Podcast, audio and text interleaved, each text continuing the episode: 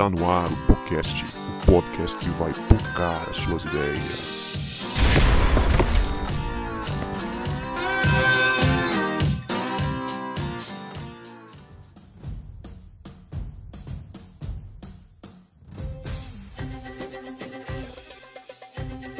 Para você que achava que a gente não voltava, a gente voltou. E este é o podcast, o podcast que vai pocar as suas ideias. Meu nome é Guto e eu estou aqui com o João Marcos, que veio lá do Rio Grande do Norte se refugiar aqui em Vitória. Eu sabia, bicho, que você ia falar alguma coisa disso. eu sabia, bicho. E aí, galera, aqui é João Marcos e eu tô com a Leia, que até pouco tempo acreditava que Jesus era um refugiado. Aí você entrou na polêmica, cara. Eu falei. Aí é Depois polêmica. você, vai ter que defender que não era, que eu acho que era. Eu não vou falar nada, eu vou deixar aí pra reflexão do nosso ouvinte, Pra ele depois falar di- diretamente pro João Marcos, hein? Oi, galera, tudo bem? Aqui é a Leia. Eu tô aqui com o Guto, que hoje vai apresentar pra gente o melhor da mistura do Brasil com o Egito. Meu Deus. Caramba, bicho. Essa foi sensacional. Ei, rapidinho, vocês já se ligaram que a gente tá no clima dos anos 90 desde que a gente gravou o episódio? Pois é, eu- Aí- tá, Cara, tá igual- muito constante. é igual a Caverna do Dragão, a gente tá preso nos anos 90, os anos 90 não sai da gente nem. Pois é, gente, a gente tá aqui hoje numa tarde ensolarada de quinta-feira gravando esse programa diretamente da Jordânia com uma convidada internacional transcultural. Estamos aqui com a missionária Laíse. Laíse, dá um salve para os nossos amigos, nossos ouvintes aí. Pode se apresentar Ei, do jeito que você quiser, fica à vontade. De dia só sou pra você, né? Porque aqui já tá nove da noite, mas vamos que vamos. então, meu nome é Laís, eu sou da Espírito Santo, capixaba, Vila Velha, Canela Verde. Vim parar aqui. Sou da Igreja da Orla e vim pegar uma onda no deserto aqui. Só que não. Os capixabas dominando o mundo aí. Já mandamos lá pra Jordânia lá, né? E aí, é, no, no frio de 33 graus aí na Jordânia, de noite, né, Laís? Pois é, de dia 40, à noite 33, procurando a nuvem de Deus que não se moveu ainda. Mas que vamos. Acho que eu vim antes da nuvem. Meu Deus. Mas peraí, você tá na Jordânia ou tá em Mossoró, no Rio Grande do Norte? Isso é clima de lá. Mas pelo menos lá tem praia, não tem não? É longe, é longe, mas tem. É, é mais ou menos perto. Rapaz, dá pra mandar Aqui o. só tem favor. Dá pra É, mandar aí o, o João Marcos e a família dele como missionários lá pra Jordânia, que eles já estão acostumados com o clima lá de, do Rio Grande do Norte, do Ceará. Tá tudo em casa. Ó, é muito bem-vindo. Quem quiser vir aqui, a gente recebe voluntário, estamos de portas abertas, trabalho não falta. É isso aí, gente. A gente vai bater um papo hoje sobre refugiados, sobre missão, sobre vocação, sobre um tanto de coisa bacana. E você fica aí com a gente que depois dos salves e recados a gente vai trocar essa ideia que tá muito legal.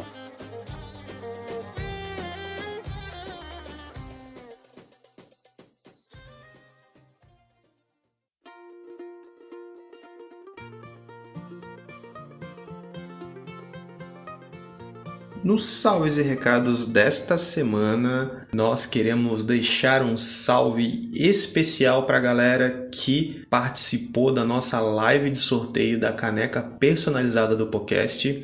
Se você interagiu com a gente ali, esteve com a gente na sexta-feira, onde a gente trocou uma ideia ali antes de fazer o sorteio, conversamos com o Vinícius, com o Cebola, é, com o João Marcos. E foi muito massa bater um papo com alguns ouvintes nossos, rolou até é, ideia de pauta, vamos fazer aí um episódio especial com sugestão dos nossos ouvintes ali, foi muito maneiro. E a gente quer deixar também um abraço especial no coração pro Jonathan Domingos, o Habib, que foi o sortudo que ganhou a caneca nesse sorteio.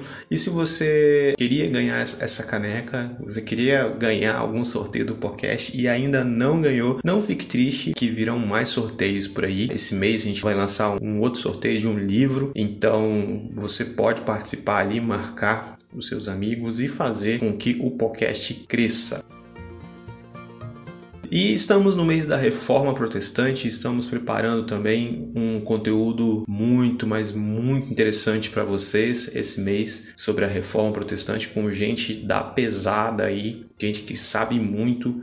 Então, vocês não perdem por esperar nas próximas semanas um episódio especial da reforma protestante. E agora fique aí com este episódio com participação da Laís e Sindra que está sensacional, tá muito bacana este episódio.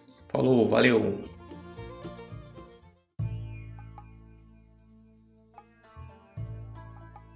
Muito bem, gente. Estamos aqui hoje com essa convidada que eu vou pedir para ela falar um pouco melhor dela. Fala, você já falou que você é de Vila Velha, mas conta para nós aí, fica à vontade, falar de onde você veio, o que que você faz atualmente. Então, Guto, eu sou de Vila Velha, né? E cresci na Igreja Batista. E aí, desde criança, sempre orava pelos missionários que estavam na lista do boletim da igreja. E aí era bem engraçado que toda vez que a gente ia almoçar, meu pai pediu para eu agradecer a comida, eu ficava falando o nome dos missionários. e a comida que é bom mesmo, nada, né? e eu decorava e orava e falava o nome de todos eles antes do almoço. Enfim, assim Deus começou a colocar no meu coração um amor por missões, né? Depois também, já que a gente tá falando de anos 90, não sei quem foi mensageira do rei aí. Fui mensageira do rei, li muita a, a Leia foi. A Leia foi e a Renata que faz as nossas a arte de divulgação também foi mensageira. Ah, mas então, mensageira não é uma vez mensageira, sempre mensageira, não? Ah, o embaixador é. Pode ser, porque acabou que eu fiquei pra sempre mesmo, né? Daí depois eu fui estudar, né? Como todo jovem vai estudar.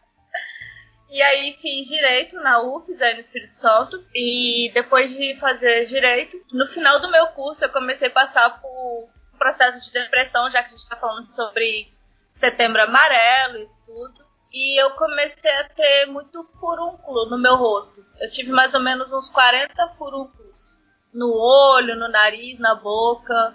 E era emocional. E aí comecei a a orar e falar, Deus, o que está acontecendo, né? E aí, depois de é, um tempo orando, eu fui entreguei minha vida para Deus. Eu falei, Deus, o Senhor pode usar minha vida como o Senhor quiser, só me cura desse negócio, porque eu não aguento mais. E ninguém sabia a causa, tudo, e, Deus fez um milagre, eu fui curada e parou de sair. E eu fiquei em paz no meu coração. E eu ouvi uma pregação do pastor Janekiewicz sobre vocação, em junho de 2012. E naquela época eu estava estudando para concurso, eu já tinha passado no OAB. E aí, vendo a pregação e chorando muito, a minha mãe falou: O que, que tá acontecendo? Você não tá estudando, você tá ouvindo pregação? e ele falou muito sobre José, sobre as fases que Deus leva a gente, né? O processo de humilhação mesmo até ele cumprir o chamado dele. E aí, nisso, eu fiz a oração. E aí, depois eu vi um papel da Jocum. Não sei quem fez Jocum aí, vocês conhecem o trabalho da Jocum? Conheço. Então, aí foi, foi lá pra Curitiba. Eu não sabia nem o que, que era Jocum, não sabia você, nada. Você sabia. é Jocumeira, então? Mais ou menos. Eu sei que é polêmico. Não, porque, porque o, o Jocomeiro tem aquela fama de ser aquele cara sangue no olho, né? Que vai para aquele lugar pioneiro, né? E vai que vai. Eu sou um pouco. Talvez agora eu vá voltar a ser. Eu vou compartilhar um pouquinho com vocês o que está acontecendo. Mas eu fiquei um ano na Jocum E foi um processo de muita humilhação. Nossa, imagina que você sai do curso de direito da UFES, acostumada a se vestir de um jeito, a trabalhar de um jeito, e vai para esse sangue no olho. e várias vezes eu pensei em voltar, e lá era muito frio, né? Enquanto aqui tá muito calor, lá estava muito frio em Curitiba, foi em julho. E eu tinha que lavar panela, lavar chão, lavar banheiro, limpar. E, e, ao mesmo tempo, Deus foi tratando comigo muito a questão do orgulho, né?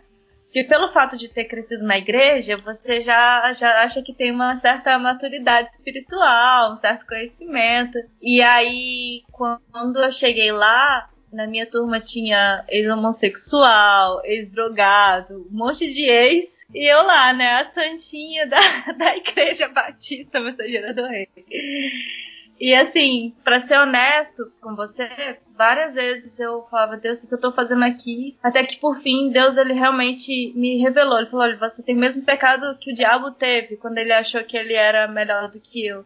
Você não tem confiado no meu processo, você se acha muito boa para fazer as coisas, mas você depende de mim. E, e a, até a minha doença, esse processo já foi Deus me, me levando nesse processo mesmo de, de reconhecer meus limites e aí eu realmente pedi perdão a Deus, comecei a, a ver os meus amigos não com esse olhar de superioridade altivo, né? E, e tentando é, enxergar que Deus colocou dons específicos em cada um. E o, porque eu tenho certos dons, outras pessoas têm outros. E isso é o corpo de Cristo, né? E assim foi um pouco da, da Jocum. Mas o que mais me marcou na Jocum foi o tempo com Deus uma hora com Deus, orando e lendo a Bíblia, assim, pelo menos. Isso é uma coisa que eu tenho tentado levar pro resto da minha vida. Faz toda a diferença a oração e leitura da palavra.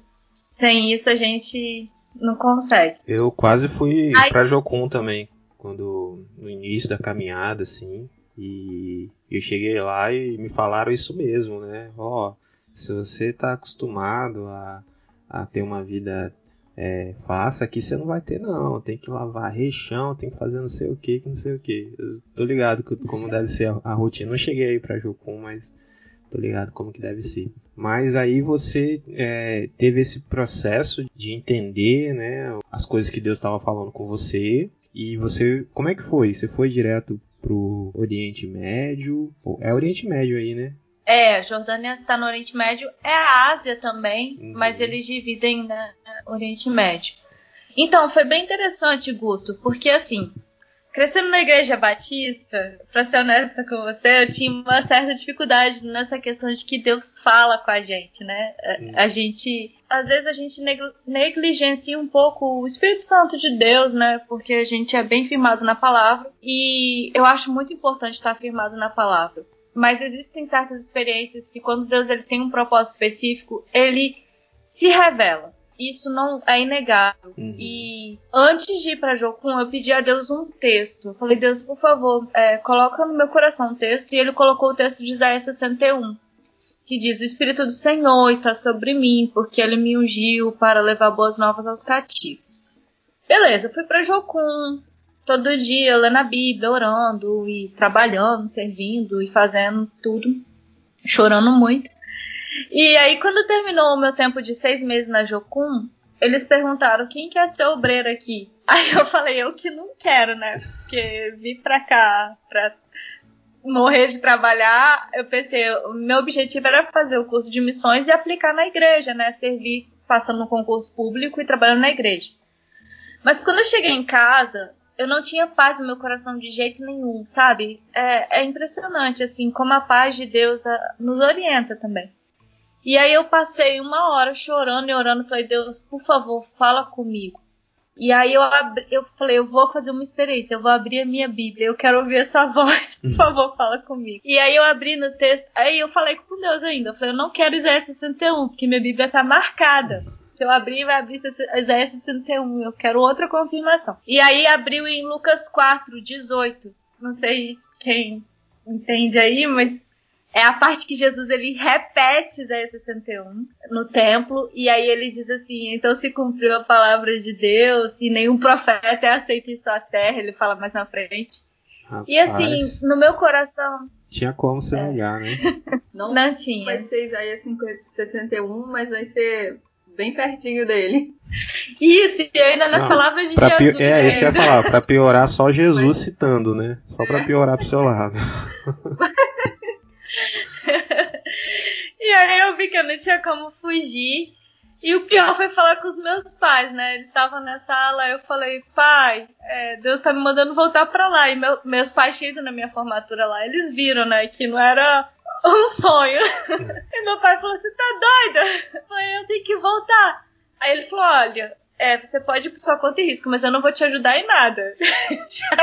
e assim, o meu pai, ele é uma bênção pra mim hoje, ele é o meu maior apoiador. E ele é da igreja e tudo, mas no coração dele, eu estaria perdendo meu tempo, né? É, ele não via aquilo naquele momento. E até pra mim era difícil enxergar, mas a convicção da palavra de Deus foi tão forte que eu falei, ah, vou, vou logo e que tiver que ser, vai ser. Enfim, pra resumir, é, nesse tempo eu fui pro Chile e voltei. E aí lá no Chile, quando eu tava terminando o prático de liderar uma equipe, Deus começou a falar comigo de novo na palavra dele através de Efésios, principalmente de vocação, propósito. Eu comecei a ler muito Efésios para tentar entender isso. E aí Deus colocou no meu coração de voltar para minha casa. Então eu voltei em 2013. Foi a época até que a Jubac estava fazendo bastante coisa, né? A gente fez muita coisa com a, com a G. É, dessa, você lembra, né, Guto? Dela, lembro, lembro sim. Também colei nessa época E- com a Jubac. Isso, foi uma benção pra mim, uma experiência muito boa.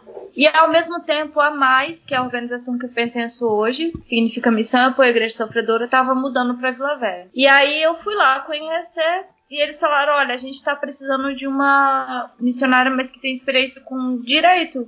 Porque a gente precisa de cuidar dos papéis desses refugiados que estão vindo da Síria pra cá.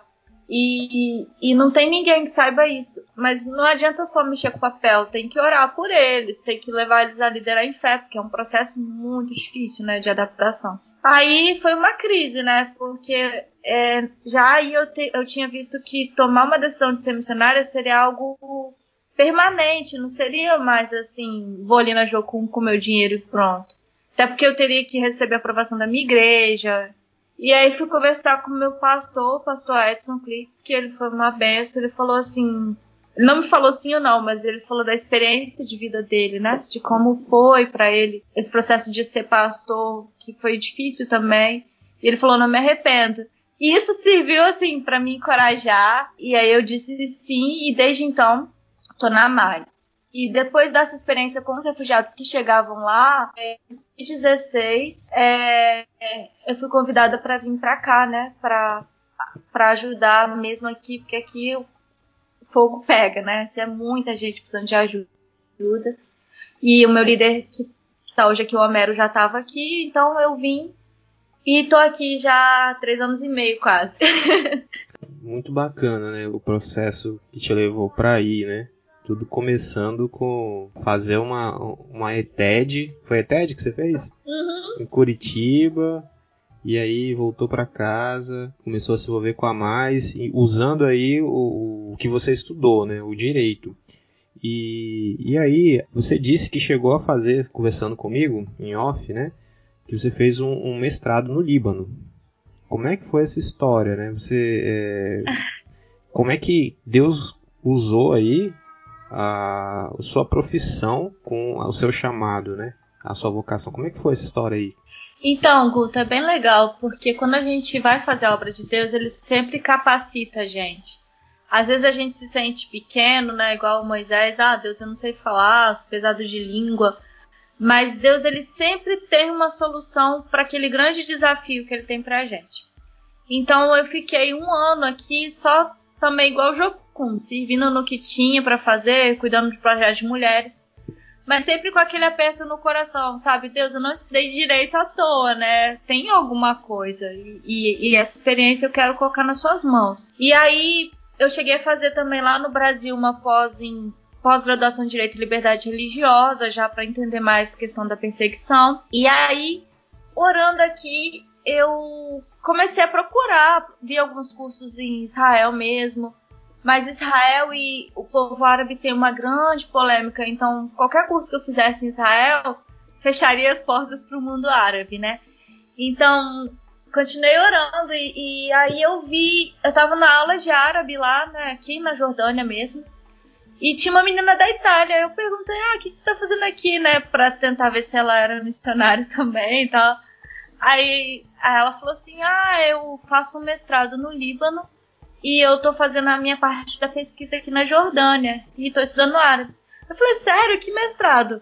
Ela falou, ah, esse tá até com inscrição aberta. Eu falei, ai, ah, Jesus. Aí eu olhei na internet, tava a inscrição aberta e ainda tinha bolsa de estudos. Então, é, eu não teria condição de pagar, né? Porque é um mestrado pela União Europeia no Líbano. E em direitos humanos no mundo árabe, que era exatamente o que eu precisava, né? Por trabalhar com refugiados. E aí apliquei para bolsa e aí consegui os custos, eles pagaram todos, assim, do, do curso e foi muito bom.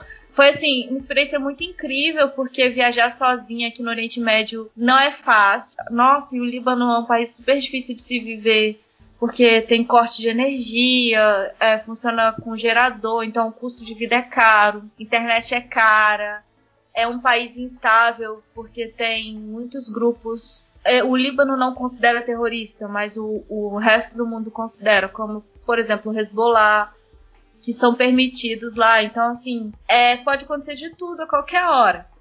Inclusive na igreja que eu ia, é, tinha tido um atentado perto de, de lá, né, há, há, um tempo atrás. E todos, todo domingo na igreja tinha dois policiais um, para vigiar e garantir que não, não tinha nenhuma coisa. Na rua que eu ia para a faculdade tinha um tanque de guerra. pra você ter ideia, tenho foto. Porque a rua, eu morava no, no alojamento de estudantes e ficava em frente à embaixada da França. Então, de frente para embaixada da França tinha o tanque de guerra apontado com um guardinha lá. Eu achava muito bizarro. Então, assim, foi, Deus foi colocando coragem no meu coração. E ao mesmo tempo o desafio de estudar inglês, em inglês, né? E apesar de eu saber inglês, inglês para mestrado, foi assim, toda, toda noite orando, chorando, Jesus me ajuda aqui. Eu, pedindo pro professor, pensando, Deus, se o professor me perguntar, eu vou ter que elaborar uma resposta em inglês rápida que me ajuda. Mas Deus, ele foi muito fiel. E aí eu pude fazer a minha pesquisa do mestrado aqui na Jordânia também. Então eu escrevi sobre casamento infantil entre refugiados sírios aqui. Que é muito comum casamento infantil, enfim, a gente pode falar mais sobre isso. Mas foi um milagre de Deus. E a partir disso eu comecei a usar principalmente escrevendo casos de perseguição religiosa aqui. A gente tem muitos na nossa igreja de, de pessoas que se convertem, enfim, várias coisas nesse sentido. Então eu comecei a escrever, fazer repórteres assim e consegui mandar para algumas organizações que são parceiros do ministério, né? Por exemplo, Voz dos Marte e outras. Muito bacana que ali na, no meio acadêmico você produziu um conteúdo acadêmico ali, mas completamente influenciado com os princípios cristãos, né? Dos direitos humanos, né? Muito bacana a gente ver como que Deus agiu aí na sua vida, te tirando de Vila Velha, recém-passado na UAB, para você nem imaginava estudar, fazer um mestrado usando pro reino de Deus aí no Oriente Médio, né? Doideira. Eu queria perguntar para Laís se ela sofreu muito preconceito, assim, do pessoal falar para ela, poxa, mas você vai jogar os seus cinco anos de direito numa universidade federal no lixo para poder ser missionária. A gente falou um pouco sobre vocação no episódio 30, né, com Paulinho. E a gente discutiu um pouco sobre isso, de que parece que a vocação, quando a gente quer ser um, um missionário, parece que a gente está jogando a vida no lixo, parece que a gente não serviu para nada, Deus perdoa. e aí, tadinha da Laís, e alguém chega, bate assim no ombro do seu pai, sua tadinha, né? Puxa. Deixou de ser doutora para ser missionária. É, isso, não tá ganhando dinheiro. Hoje em dia tá aí, né? Só o dinheiro. Sim, muito. E o pior é quando a gente deixa isso contaminar o nosso coração. Então, várias vezes, eu mesma pensei isso. Inclusive, quando eu tava lá no jogo mesmo, né, logo nesse início, meus colegas já estavam passando em concurso para ser não juiz, mas analista federal, essas coisas assim, ganhando tipo 12 mil reais por mês. E eu lá com, com o dinheiro que eu juntei do estágio para tentar me manter na Jocum. então eu mesma me cobrava. Inclusive, quando eu tava na Mais, eu fui convidada para. Eu estagiei no Ministério Público Federal, né? Para ser é, assessora, né? Um cargo comissionado. E eu tive que dizer não, e para mim isso foi muito complicado também, foi outra crise. E eu confesso que não é fácil, mas também te digo que eu não me arrependo jamais, jamais, porque eu pude ver a fidelidade de Deus. Assim, se você tem o desejo de usar a sua profissão em missões, tem um lugar para você, porque Deus ele fez sua vocação, ele te preparou até aqui para isso. A questão é permanecer em fé, entender os processos e não desistir. E, tipo, procurar se aperfeiçoar. Porque enquanto eu tava na mais, eu fui fazer essa pós-graduação aí em Direito e Liberdade Religiosa, para tentar servir melhor. Se você serve, por exemplo, na área de psicologia, vai buscar como cuidar do missionário, enfim, se é, se é essa a sua vocação. O negócio é não fica parado também e não usa missões para se acovardar e ficar com preguiça de tipo assim, agora eu sou missionário, então Sim, sim, não vou precisa estudar. pro resto da vida. Não precisa estudar, você é missionário. É. Nossa, que horrível isso. Dependente dos outros pra sempre. Não, busca ser o melhor que você puder. Se você é médico, você vai ser o melhor médico missionário. É tipo assim, essa visão que eu tenho.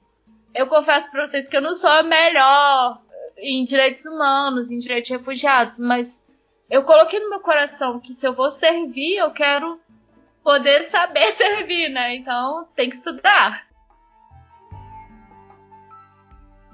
Tem um, um, Vou deixar o João falar já. É só me ocorreu aqui de dois cristãos é, que foram muito relevantes no, no contexto que eles viviam, no contexto profissional que eles viviam.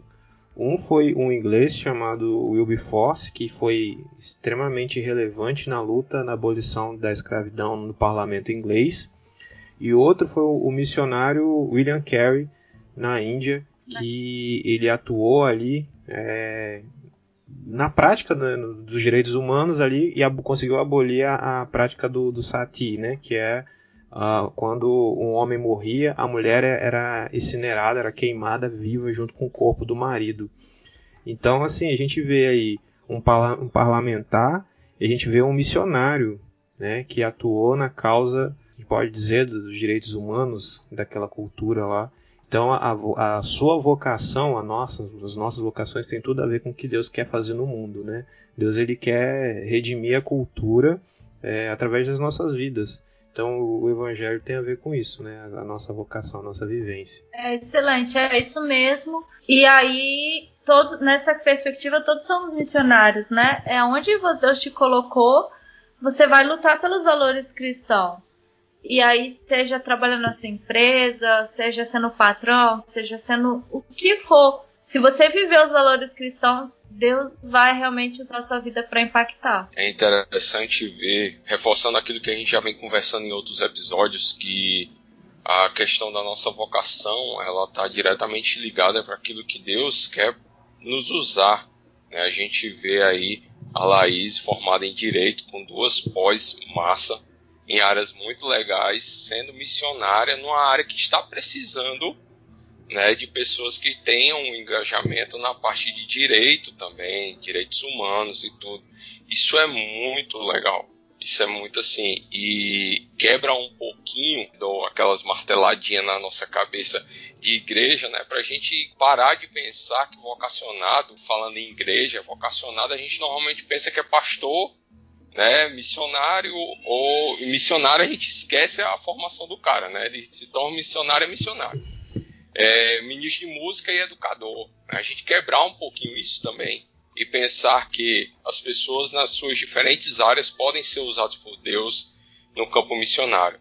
E é bom pontuar também que hoje em dia muitos países, se a pessoa só tem teologia, eles nem deixam o cara entrar ele precisa de uma formação profissional para poder exercer o, o, ministério em algum país.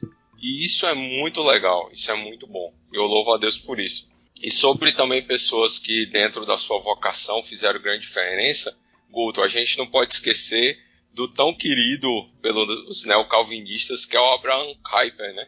Que foi primeiro-ministro holandês, pastor, e foi primeiro-ministro, e o cara fez história até hoje. Tá aí, né? Então, Sim. a gente precisa falar mais desses caras, a gente precisa falar mais disso, né, velho? A gente fica, pega os meninos lá, os jovens, ah, se ele fala bem, ah, vou mandar pro seminário. Não, não precisa, às vezes. É bom o preparo teológico, mas vamos investir, né? Falar da, da vocação no mundo, de manifestar a glória de Deus, como a Laís falou, sendo melhor, né? Na, na profissão. E é isso que a gente precisa fazer, né? Sim. É, Laís, você trabalha com refugiados. Qual é o perfil desse povo? De que, que eles estão fugindo? Ah, então.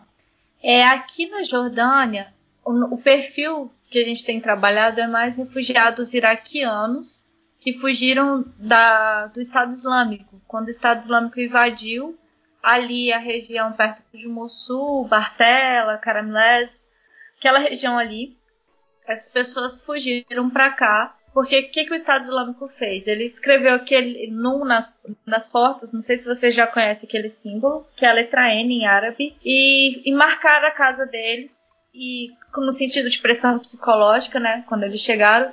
E eles falaram: a gente dá três opções para vocês, conforme o, o, o Corão diz.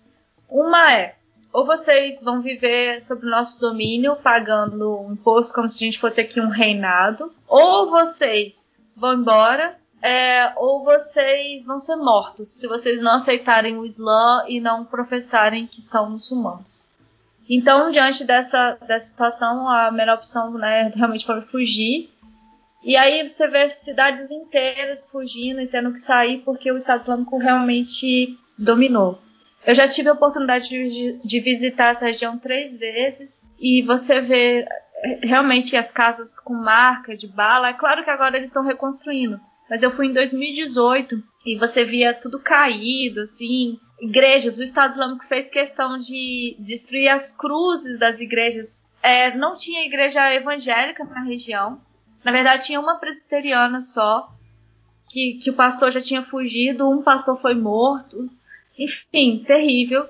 Mas as igrejas católicas, onde tinha cruz, aqueles sinos, o Estado Islâmico destruía realmente a, o símbolo, né? do cristianismo. Então, muito triste. E eles vieram para cá. E ao mesmo tempo também, a gente serve sírios. Só que os sírios, eles são muçulmanos. E aí eles fugiram também porque ficou uma crise humanitária realmente na Síria. Mas a gente decidiu que a gente não ia restringir o nosso trabalho só para cristãos, né? Então a gente busca atingir os dois. E como que a gente serve eles, né?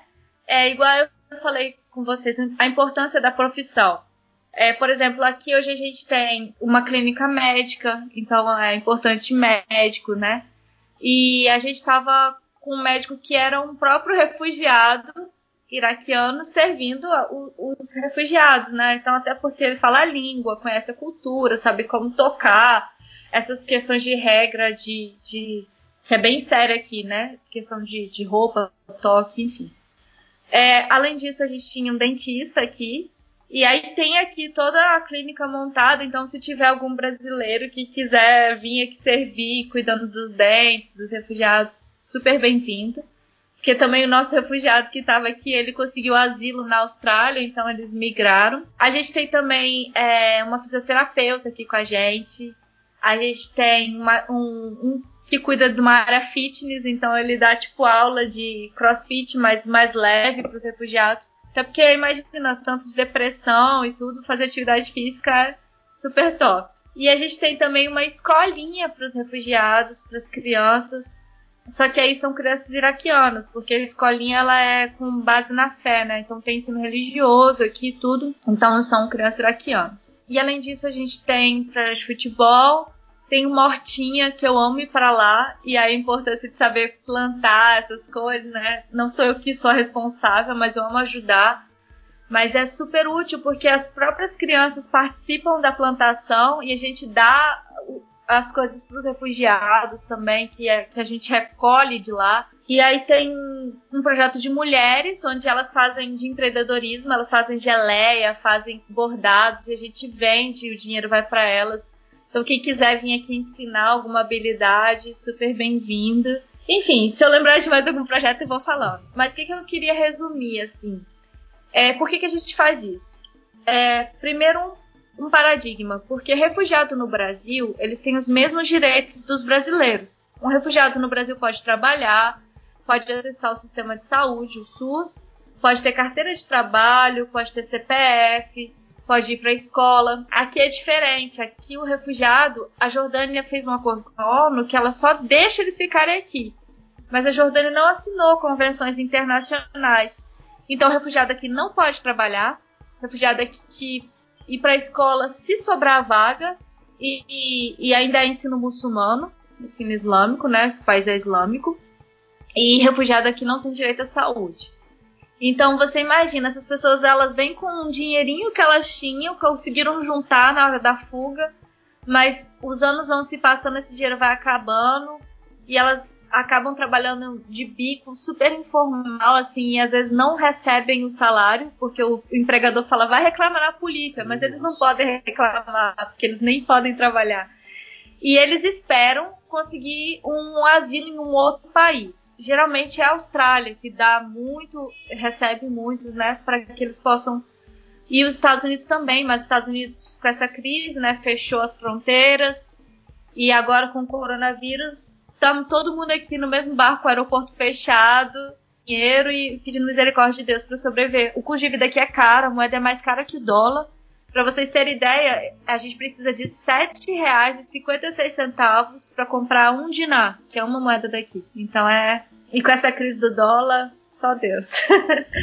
é isso, assim. Então, é, é esse perfil de refugiado que a gente recebe.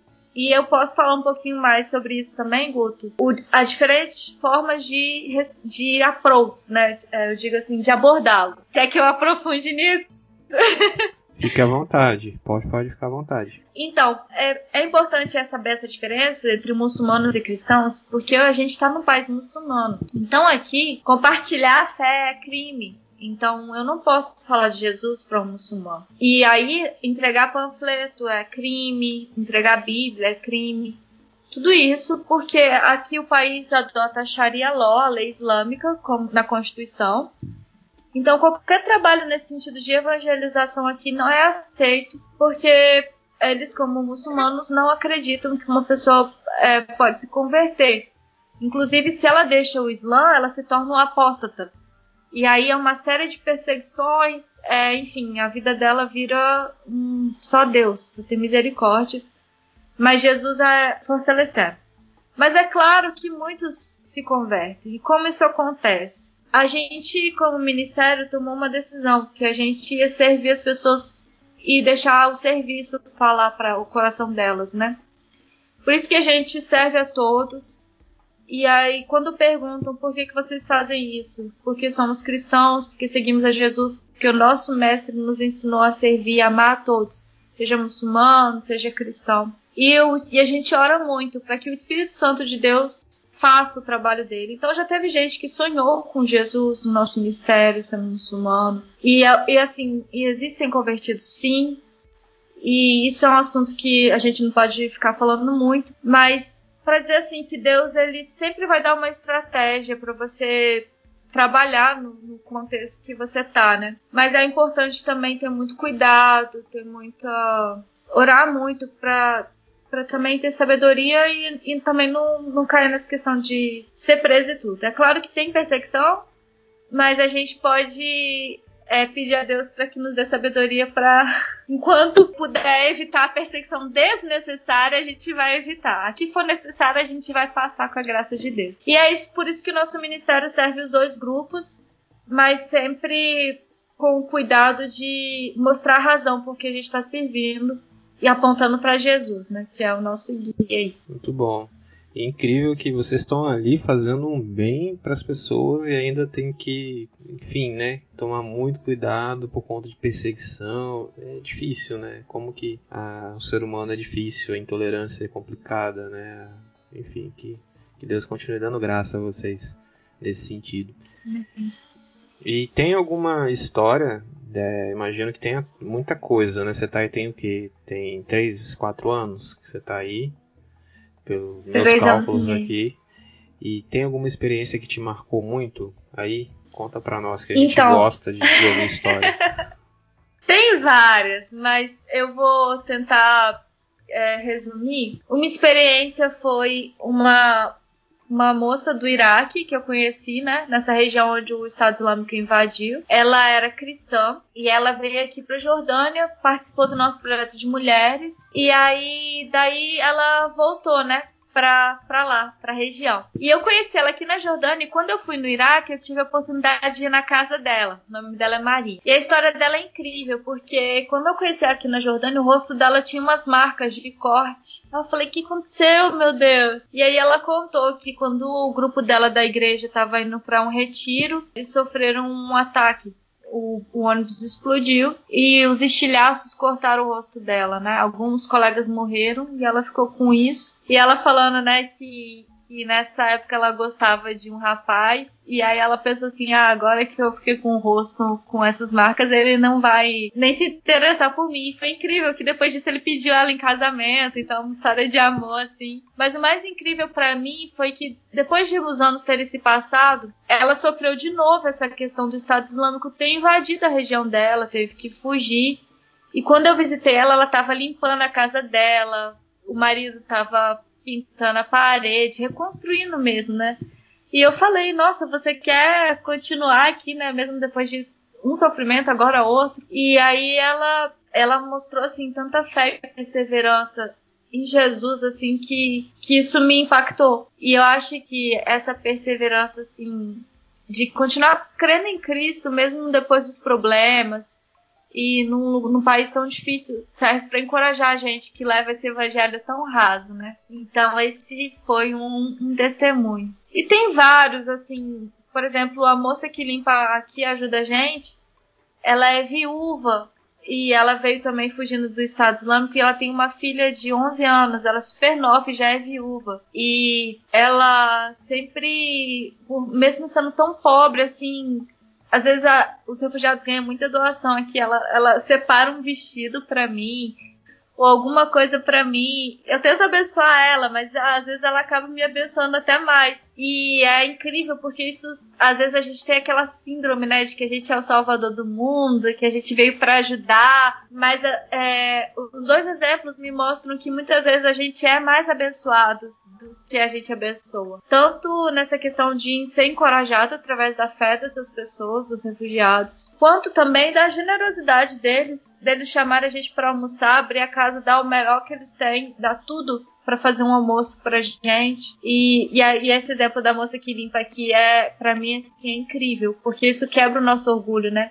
A gente não, é um corpo. Um corpo, todo mundo um abençoa o outro, não é um que abençoa mais. Muito bom, né? Deus, quando ele chama a gente para um trabalho, não é que o trabalho precisa da gente, né? É a gente que precisa do trabalho para amadurecer, para aprender o que, que Deus quer falar com a gente, né?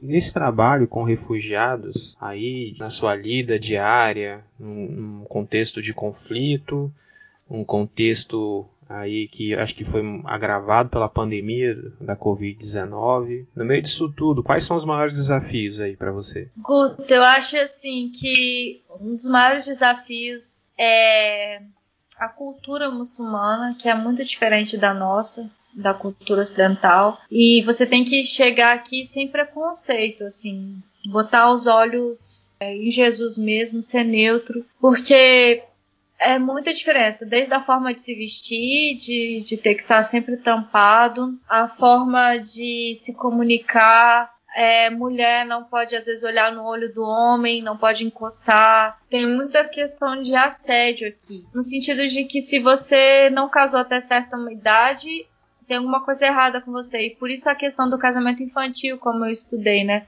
Os pais tentam casar as filhas o mais cedo possível, às vezes com 11, 12 anos, 13 anos, principalmente entre os refugiados da Síria, porque casamento é como se fosse a garantia de que ela é pura, de que essa menina vai ser pura e já vai ser honrada.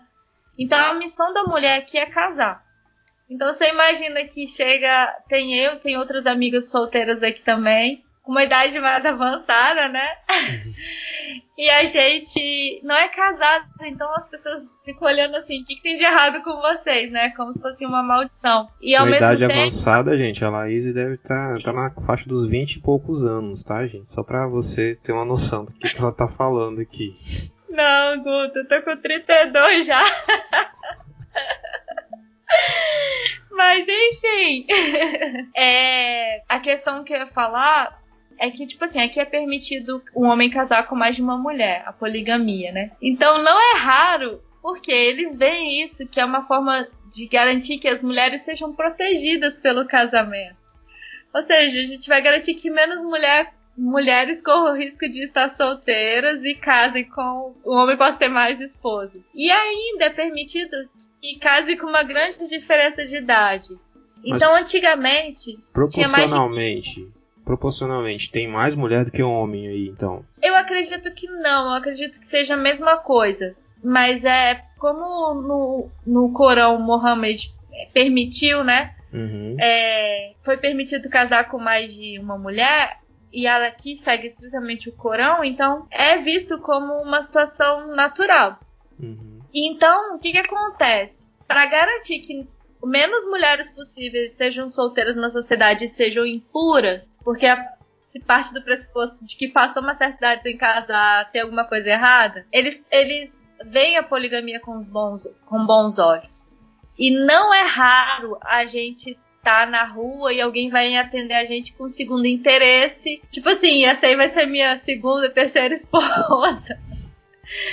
Vou proteger essa estrangeira aí. Mas, mas, assim, eles pegam, casam com a terceira esposa e levam pra casa dele? Eles casam legalmente. E na, leva pra na... casa. É, e tem que morar às vezes com a sogra, né? Gente. que doideira. Coitada da sogra que tem que aguentar três horas aí ou mais.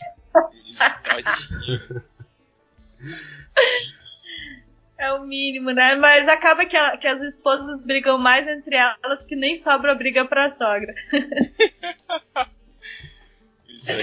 Mas assim, pela lei tem que dar o mesmo padrão de vida para as esposas. Então, se eu dei um padrão para uma, eu tenho que dar para a segunda.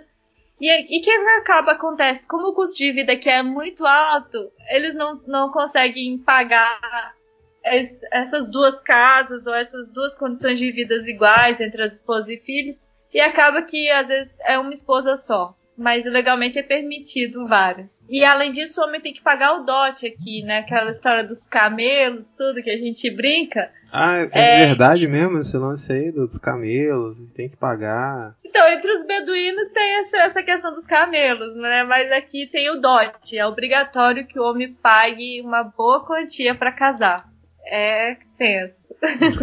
e ainda assim os caras os cara têm que pagar para casar. Aí eles casam com duas, três mulheres ainda. Os caras têm muito dinheiro aí, cara. Pelo amor de Deus. Além de não ter juízo, né, cara? É, que... É, que Além de não ter juízo. É. Ai, meu... só fake. Pois é, gente. Cada, as diferenças culturais são, são engraçadas, né? Mas imagino que deve chocar também muita coisa ruim também, né? Igual esse negócio, casamento de, de, de crianças. Gente, como assim, cara? Deve ser terrível para as meninas. E elas, nem devem, é. e elas nem devem saber que é algo ruim, porque estão tá, dentro da cultura, né? Estão ali, estão vivendo isso, tendo que aceitar. Triste. Isso, foi feito uma entrevista, né? Eu li muito para poder fazer me, me, minha pesquisa e as meninas entendem que essa é a missão delas. Então, muitas vezes acontece também de troca tipo assim, o pai dá. É elas jamais participam do processo de escolha, né? De com quem elas são casadas, isso é tudo arranjado pela família. É claro que entre a sociedade mais rica da Jordânia não acontece mais assim, mas eu tô falando da região mais pobre, beduínos. Então acontece também trocas tribais. Uma família faz aliança com outra família, eu dou meu filho, você dá sua filha, eles casam e isso é o um marco da aliança. Então a, a menina ela é criada para servir totalmente com esse propósito de, de casar e, enfim, porque ela não leva o nome do pai. Então os pais investem mais nos meninos, na educação dos meninos, porque a mulher não leva nem o nome, vai pegar o nome do marido, então que case o mais rápido possível, recebo o meu dote e é menos uma criança, uma boca para eu alimentar. Isso é a mentalidade que acontece muito nos campos de refugiados, assim. É complicado. E as consequências são terríveis, sabe? É assim, primeiro gravidez precoce, muitas meninas até morrem nesse processo. É, problema psicológico, violência, violência doméstica. Foi constatado que a violência doméstica é maior quando se casa mais cedo porque a menina não tem voz, não sabe, não tem identidade formada, né? Então apanha muito. Doenças mais altas porque ela não sabe, não estudou, não sabe como a questão de, dessa coisa de doença, como se cuidar, que às vezes a gente aprende na escola, né? E então é, as, o índice de mortalidade entre as famílias que têm casamento infantil é maior. Enfim, várias coisas que leva a gente a ver que, que não é porque o Mohamed lá casou com uma menina de 8 anos que, que a sociedade tem que seguir esse padrão, né? Mas Nossa. é uma construção. Nossa. Imagino que deve ter dias aí que devem ser mais difíceis, né? Com situações assim. É, mas você disse que você está em um processo de transição também, né? Então, é. Depois de, de um tempo aqui, né? Eu visitei ao, ano passado um projeto na Tailândia, que é com o pessoal da Jokun também, com refugiados de Mianmar. Fica bem ali na fronteira com Mianmar. E meu coração ficou lá. E a Tailândia é lindo. E o lugar é lindo. É tipo uma fazenda, assim, de arroz. Um lugar, uma roça mesmo. Mas eu tava sendo muito sincera com Deus depois de principalmente ter vivido a quarentena aqui, foi muito difícil. Para vocês terem ideia, o governo é tão militar que a gente foi proibido de sair de casa por três dias, nem para ir na farmácia, nem no supermercado. A gente foi obrigado a ficar em lockdown completo. É claro que algumas medidas foram boas porque conseguiu conter o coronavírus, mas muitas coisas que a gente assustou, assim, sabe? E, e o aeroporto ainda tá, tá começando a abrir agora. Então imagina que a gente ficou desde a da crise até agora e a gente ainda tá, né, em, em medidas de lockdown. Mas, então tudo isso assim, no Oriente Médio foi me levando a uma crise esse ano que eu falei, fui muito sincera, falei, Deus, eu não consigo mais ficar aqui solteira com esse preconceito de toda hora alguém perguntar se tem alguma coisa errada comigo, porque é assim que você se sente, né? Tem alguma coisa errada. E a gente tem que lembrar a nossa identidade para não deixar isso afetar nossa mente. Mas eu esse lugar na Tailândia tá precisando de muita gente. Eu posso até compartilhar com vocês depois. Só tem mais uma menina solteira lá e dois casais agora que estão lá. E é uma população de refugiados enorme. E aí eu fui e conversei com a minha liderança da minha igreja e conversei com o meu líder aqui e tinha tomado essa decisão de ir para lá, né? E ajudar ensinando inglês para as crianças refugiadas e fazendo o que for necessário e construindo também a minha profissão porque no Mianmar tem muita perseguição religiosa, que é, e ali é fronteira, né? Acontece que por causa do coronavírus a Tailândia não abriu as portas. Então eu ainda tô aqui e meu líder sofreu um acidente bem sério é, ontem, né, de moto. E acho que até entendo agora o propósito de Deus por estar aqui nesse tempo para poder dar uma força e continuar ajudando, né, na parte administrativa aqui. Mas se tudo der certo, e se a Tailândia abrir as portas, ano que vem eu vou para essa região. E quem quiser está super convidado lá também. Eles recebem equipes aqui também. E onde vocês quiserem servir a curto prazo. E aí deixar Deus fazer, falar no coração, né? Muito bom. Quem sabe a próxima conversa nossa já vai ser em, na Tailândia, né? O, o, fuso horário vai ser maior ainda. Talvez é. ó, a gente vai ter que acordar de madrugada para gravar mas tudo bem.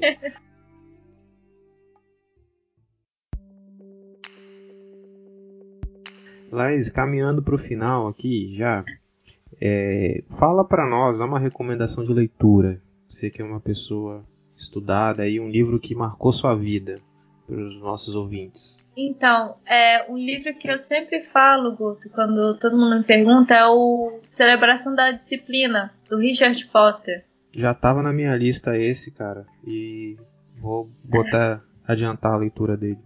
Lita, já li. É muito bom. Muito bom. Muito bom. E, e ele é um livro que chama a gente mesmo é, para uma disciplina, mas é, ele é muito leve, porque ele te dá de forma prática, né? E ele fala da disciplina interna, externa e da comunitária. E, e por exemplo, a sua disciplina interna, sua oração, é, seu jejum, seu tempo com Deus. Também fala da, da, forma como você manifesta essa disciplina, né? Através do seu serviço aos outros, é, através do seu cuidado. E de forma comunitária, né? Nas regiões, é, quando você se reúne como igreja, e, e, aí ele separa de forma muito prática como ter uma vida cristã mais de acordo com a palavra de Deus e não de acordo com a gente vai vivendo assim com ventos de doutrina, né? É, é bem, eu, o João pode falar aí, mas para mim foi muito edificante e é um livro que eu quero sempre reler assim para garantir que eu estou tentando seguir ali. Muito bom, Laís. Agora fique à vontade se falar alguma coisa, mandar uma mensagem para os nossos ouvintes. É, palavra é sua. Então, o Guto, é, eu estou muito feliz pelo convite. Assim, eu acho muito legal sempre falar de vocação, porque a gente sempre tem muita dúvida quando a gente decide fazer a vontade de Deus, né?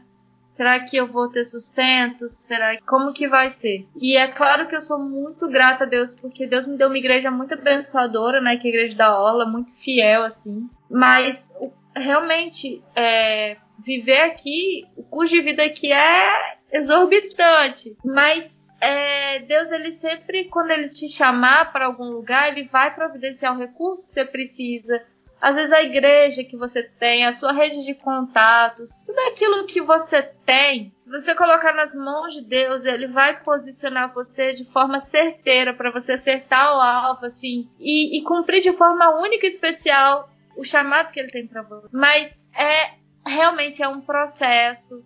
Não acontece da noite pro dia. Vai ter um momento que você vai falar, Deus, cadê o Senhor nessa hora? E eu tô no momento assim, né? em que era para eu estar em outro país, mas Deus me permitiu ficar aqui. E essa semana, com o acidente do meu líder, eu entendi, falei, nossa, realmente, que bom que eu tô aqui, eu posso poder ajudar de alguma forma. Então, assim, eu não acredito que, de forma pessoal, assim, que Deus, ele, ele é o causador, às vezes, de coisas ruins. Mas eu acredito que ele é tão bom que a Bíblia diz que todas as coisas cooperam para o bem daqueles que amam a Deus. Ele pega até a coisa mais ruim que aconteceu com você e faz você faz isso ficar bom pela graça dele quando você coloca nas mãos dele seja uma doença seja um lockdown seja enfim a questão é não murmurar no momento que você estiver passando pela aprovação mas igual Paulo e Silas na prisão. Vai cantar vai falar Deus eu não entendo mas eu sei que o senhor vai fazer algo bom com isso aqui. E ele faz. E várias coisas várias decepções na minha vida que eu orei chorei entreguei, passei um momento de luto, mas entreguei para Deus, depois eu vi que foi melhor, que foi algo bom assim. Então, como cristão assim, não desiste, assim, não desiste de manter seus valores, a verdade, a sua integridade, mesmo que você sofra perseguição, Pensa nas pessoas aqui que estão pagando com a vida delas para servir a Cristo. Mantenha os seus padrões cristãos bem, bem firmes. Não desonre a Deus, assim. Porque no momento certo, aquele que se humilha perante Ele, Ele vai honrar. E honrar, às vezes, não significa que você vai ter dinheiro, mas significa que você vai ter uma família honrada, vai ter filhos abençoados, vai ter o seu sustento ali para você poder, como a Bíblia diz, não vai faltar o que comer, vestir, o que beber não vai ser uma vida de luxo, mas vai ser uma vida honrada, uma vida em que seus amigos, você vai ter amigos verdadeiros, uma família abençoada. E acho que e vai cumprir o propósito de Deus. E a gente vive assim, sabendo que a nossa ambição é o céu e trazer o mais quanto de gente puder com isso. Nossa ambição não é mais uma carreira bem sucedida, enfim, é, é ser o melhor dentro do que Deus te deu, dentro daquilo que Ele preparou para você, você vai agarrar como diz na Bíblia, né, é, orando para que eu possa fazer o melhor com todas as oportunidades e sabendo que todas as coisas que eu quero provém daqueles que amam a Deus. É isso. Amém. Amém. Ah, e Laís, se alguém quiser contribuir com você ou então com o Ministério da Mais, né, como é que faz? Então, eu vou deixar o Instagram, talvez no link, o Guto, e o e-mail, mas meu e-mail, se você quiser se você não puder acessar nada, é Laís Sindra. L-A-I-S-E-S-I-N-D-R-A, arroba gmail.com. Laís Sindra. E aí, pode mandar um e-mail que daí eu respondo também. E manda um informativo se vocês quiserem receber. Show de bola. Muito bom. Vai estar no link da postagem principal, lá no, no nosso site do Anchor, nosso perfil no Anchor. Se você quiser saber de mais coisas, acesse a postagem principal no Anchor. Quer divulgar mais alguma coisa, Laís? Quer falar mais alguma É, coisa? assim, Guto, queria falar também pra que oração é tudo, sabe? Eu não nasci com esse desejo de, de trabalhar com refugiados. Eu fiz direito para ganhar dinheiro. Mas quando a gente ora e fala, Deus, faz tua vontade, é uma responsabilidade grande, porque ele vai realmente te direcionar para isso. E quando eu terminei o curso da Jocum e conheci a causa dos refugiados, eu orei muito e pedi também a Deus uma palavra. Ele colocou Zacarias 7, eu acho que é 9 10 ou 8 e 9, enfim, que diz: Administre a verdadeira justiça, mostre misericórdia e compaixão para com os outros. Então, assim, a palavra de Deus está cheia de, de, de direcionamentos para a gente ser misericordioso, trazer justiça, ter compaixão buscar a causa dos pobres, dos oprimidos. E eu sei que, que assim, que às vezes é algo que a gente pensa, poxa, vai dar trabalho entregar, sei lá, é, de madrugada, visitar morador de rua ou, ou ajudar essa pessoa aqui que está querendo sair das drogas. São coisas difíceis para a realidade do Brasil, mas Deus honra. E, e não se esquece assim de que mesmo sendo um bom cristão no seu trabalho, na sua igreja, não, não esqueça desse trabalho de misericórdia e compaixão, sabe? Da causa dos pobres, da causa do, do, dos oprimidos, dos refugiados. A Bíblia é cheia de versículos sobre isso, sobre justiça, sobre o cuidado ao, ao órfão, à viúva, ao pobre e ao estrangeiro. Então a gente chama de quarteto vulnerável. Então ao mesmo tempo que é importante a gente ter uma vida íntegra, é importante também ter essa disciplina, né? Como o livro diz, de não esquecer do, dos mais necessitados da igreja ou da comunidade onde a gente está. É isso. Muito bom, muito bom. Já deu vontade até de gravar um outro episódio sobre a Bíblia e os refugiados. Aí entra a polêmica do João aí, ó. Massa, massa. Gente, então a gente vai já se despedindo. A gente quer agradecer, você que ouviu até agora, agradecer a Laís por estar acordada até as quase 11 horas da noite, né? para ter essa conversa com a gente aqui. Laís, muito obrigado, valeu mesmo de coração. E dos ouvintes eu deixo aquele abraço no coração. Um cheiro, galera. Muito obrigada, gente. Muito feliz de estar aqui com vocês. Conte comigo. Hoje eu vou falar o bordão do Vini, já que ele não tá aqui. Um beijo no seu coração. é isso aí, gente. Tchau, tchau. Fica com Deus. Falou, galera.